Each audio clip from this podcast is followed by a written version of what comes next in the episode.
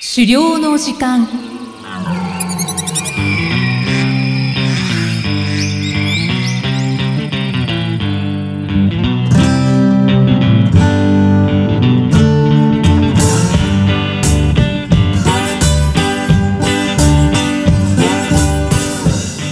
こんにちは、漁師の藤井里です。こんにちは、進行役の生きみえです。この番組では狩猟に関する様々なトピックをお話ししています。藤井さん、今回もよろしくお願いします。よろしくお願いします。さて、今回は、巻き狩り初参加についてのお話ですね。はい。まあ、ついに狩猟デビューしましたというお話になります。はーい。ついに、ついにですね。はい。いいですね。長かったです ね。はい。いや、もう本当になんか、いよいよっていう感じですね。うん。はい。で、まあ、最初に、まあ、そもそも巻き狩りとは何かというところからちょっとお話をしていきたいと思いますけれども、はい。まずあの、何人かの猟師と猟犬が役割分担をしながらですね、協力をして、まあ、鹿とかイノシシとか熊といった、まあ、大型の獣を狩猟するようなものを、まあ、巻き狩りというふうに呼んでいます。はい。うん。で、まず最初にこう狩猟する地域を決めて、まあ、そこを取り囲むようにですね、セコっていうふうに一般的に言われる担当のチームと、はい。あと、竜馬って呼ばれる、まあ、グループですね、に二手に分かれて配置しますと。うんうん。はい。で、セコっていう人は、まあ、猟犬を使ってですね、獲物をこう探して、竜馬の方にですね、追い立てるっていうことをする担当になりまして、うーん。で、竜馬っていう人はですね、まあ、追い立てられてきたこう獲物を、まあ、待ち構えていて、はい。で、猟銃で仕留めるっていうことをする担当になります。おー、そのような役割分担なんですね。うん。まあ、よくあの、野生動物とかでもね、肉食系の動物なんかはそういう風にあー、追いかける役がいて、仕留める役がいてみたいなのあったりするじゃないですか。はい。まあそういうのと、うん、似てるんじゃないかなというふうに思います。確かに。まあこれだけまあ言ってしまうとすごく、あの、追いかける人と仕留める人がいてみたいな、簡単に聞こえてしまうところもあるんですけれども、まあ結構奥が深くて、はい。まあ、そもそもどの地域で巻き狩りができるのかとかですね。で、まあその地域にまあどこに獲物がいそうなのかとかですね。はい。で、あと、やっぱり山とかってすごく広いので、うんうん限られた人数で、まあどういうふうに取り囲めば良いのかとか、まあいろいろ問題はあって、うん。うんうんうん。なので、事前準備の段階から、まあ、その地域にこう精通している、まあ、すごく経験豊富な漁師の方のリードっていうのが必要になってきます。そうですよね。必須ですよね。うん。はあと、まあ、山道もないようなこう森林の中をですね、獣は素早く走って逃げていくわけなんで、まあ、特にセコの方の方は体力的に大変みたいですね。い。確かに、大変そうですね。うん。ずっと走り回っている状態なんですかね。まあ、犬に結構やってもらえる部分も多いんだと思うんですけど、あーまあ、状況によっては多分犬の後を追っかけてみたいな感じになるんじゃないかなというふうに思ってます。あー、大変だ。うん。藤井さんはどちらの担当だったんですかはい。まあ、今回私は竜馬の方で、はい。チームとしては竜馬のチームの方で参加したんですけれども、はい。ちょっと残念ながら猟銃の準備が間に合わなかったので、あーまあ、今回竜馬の役の人の横について、はい。まあ、追い立てられてくる方向、まあ、こっちから来るねっていうのは分かっているので、はい。まあ、その方向を見張ったりしていました。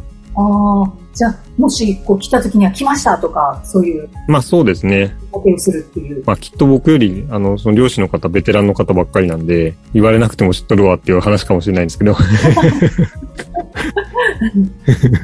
なんか、なんとなくね、見習いっていう感じがしますね。うん そうそうそう。 はい、はい。でまあ、結果的にですね、私がいた方向に、まあ、逃げてくることはその日一日なかったんですけれども、ああ、はい。あの別の方向で待ってた竜馬の方には、イノシシが近くに来たぞっていう連絡は来てましたね。そうなんです。そのイうんノシシは取れたんですか、残念ながらちょっと仕留めるには至らずで、おーあの、まあ、発砲はしましたってことだったんですけど、ちょっと当たったかどうかよくわかんないなって話でした。ああ、そうなんですね。うん。で、こう朝からいて、まあ、これも、あの前話した通り、まあ、日の出の後当然なんですけど、はい。朝から昼過ぎぐらいまでの、だいたい6時間ぐらい、その参加した巻き狩りっていうのはやってたんですけども、まあ、今回ちょっと残念ながら成果はゼロという形になりましたね。うーん。うん。はい。まあ、ちょっとね、まあそういう意味ではゼロっていうのは残念なんですけど、ただまあ私としてはですね、半日ずっとこう豊かな自然の中にこういて、はい。まあ、ちょっとぼーっとしてるっていう言い方はちょっと語弊がありますけど、あまり動き回るような仕事じゃないので、はい。あの、まあ、ゆちょっとゆっくりしてみたいな感じだったんで、まあ、ある意味こう、リフレッシュというか、うーん。普段の生活とは違う日日常な感じで、まあ、ちょっと面白いっていうか気持ちよかったですね。うーん。うん。そういうのも感じられますね。うん。あと、空き時間なんかに、まあ、辰馬の一緒にやってる方にちょっと了解いただきながら、持ち場の場所からちょっと離れて、はい。まあ、その近くにですね、鹿とかイノシシの痕跡とかを探したりとかですね、して、は結構痕跡いっぱいあって、い。へえ。うん。特にこう山に面した工作放基地みたいなところがはい近くにあったんですけど、はい。結構もう雑草ぼうぼうなんですけど、うん。うん、もう2メートルぐらいの雑草が生い茂っていて、で、そういうところってやっぱり獣からすると、か身を隠しやすいし、行動しやすいってことだと思うんで、はい。案の定というかもう獣の足跡だらけだったんですよね。そうなんですね。うん。で、もう足跡をちょっと目立つものとかをこう辿っていったりとか、はい。してみたりとかして、で、あ、これは鹿だからこういう風にこっち行くのかなとかですね。うん。まあこう、まあイノシシはちょっと背丈が低いので、割とあの、上の方にこう、藪があっても、はい。あ下くぐっていっちゃったりとかできるんだと思うんですけど、はい。うんまあそういうのをこう、特性を読み解きながら、うんうんうん。うん、彼らの行動っていうのはどうなのかなみたいなとこう、私なりに推測しながらですね、はい。追っかけたりして、まあちょっと、まあ本当にそれがね、正しいかどうかなんてわかんないんですけども、うん。まあちょっと漁師気分というと、 あれですけど、はい。まあちょっと漁師っぽいことが少しでもできて面白かったなというふうに思ってます。うん。やっぱり推測って大事なんですよね、きっと。そうですね。なんかこここう歩いたからこここうなってるのかなとかですね。はうん。動物の行動を読むっていうのは、やっぱり漁師としては必須だと思うんで、い。うん。まあ当たってるか外れてるかよくわからないですけども、まあそういう習慣っていうのはまあきっと必要だろうなというふうに思います。はあとまあ山がこう管理されずにこう放ってかれてて、い。はい。まあ場所によっては本当にすごく荒廃してる山っていうのもあって、おー。うん。まあ人間の手が入らないっていうと、まあ動物とか自然にとっていいことなんだよねってこうどうしても思いがちなんですけど、はい。あまりにも荒れ果ててしまうと、動物たちにとっても全然歩きにくい場所になっちゃってたりとか、うん。うん。こう住みにくい環境になってしまっているんじゃないかなっていう場所もあって、はうん。足跡もそういうとこ全然ないんですよね。い。そうなんですね。うん。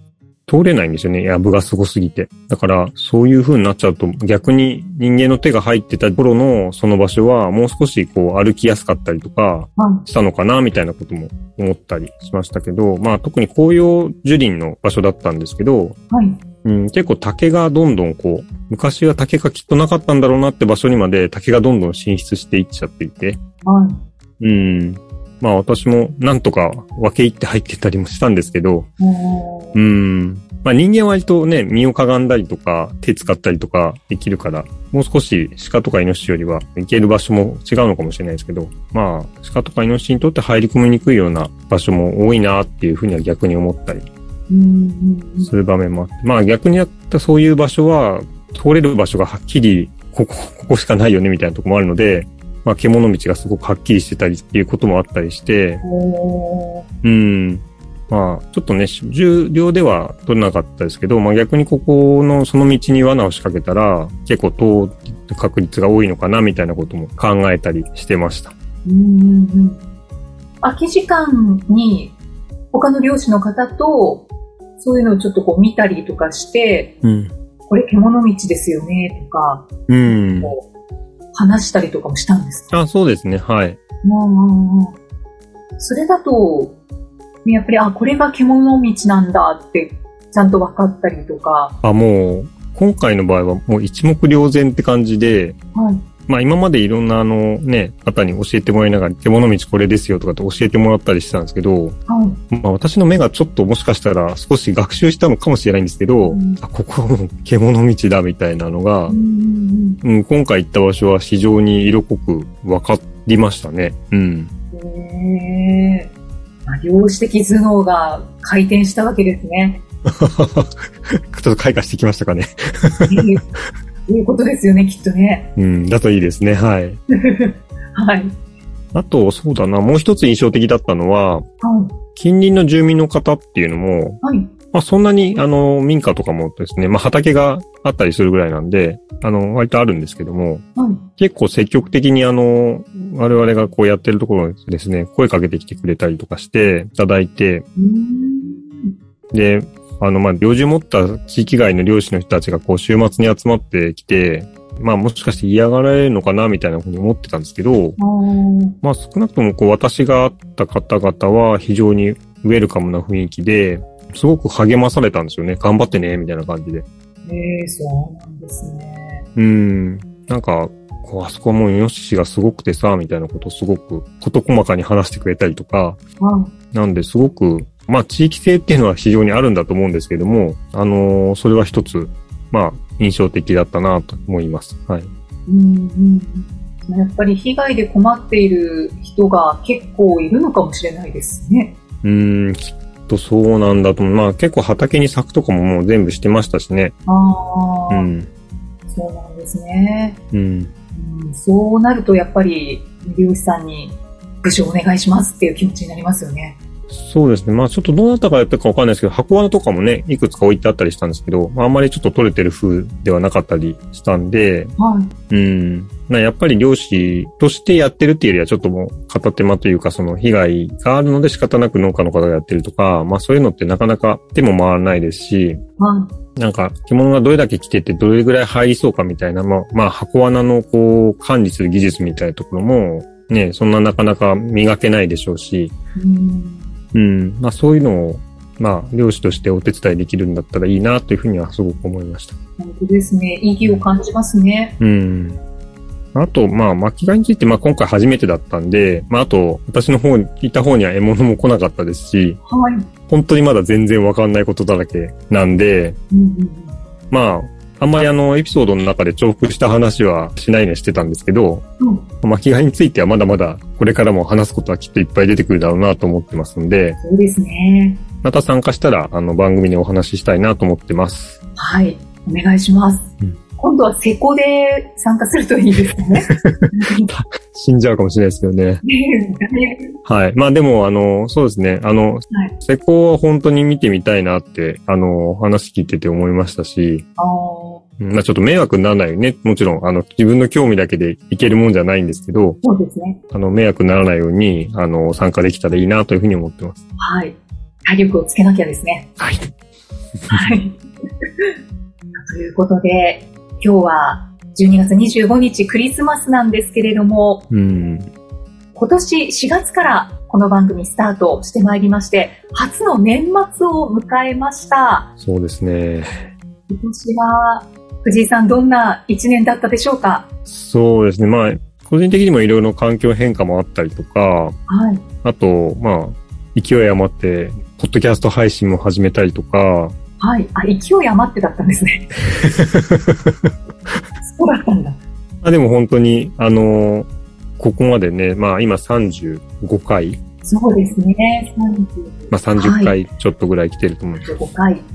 あのー番組収録だったんですけど、あ、本当ですか。そんな感覚でしたか。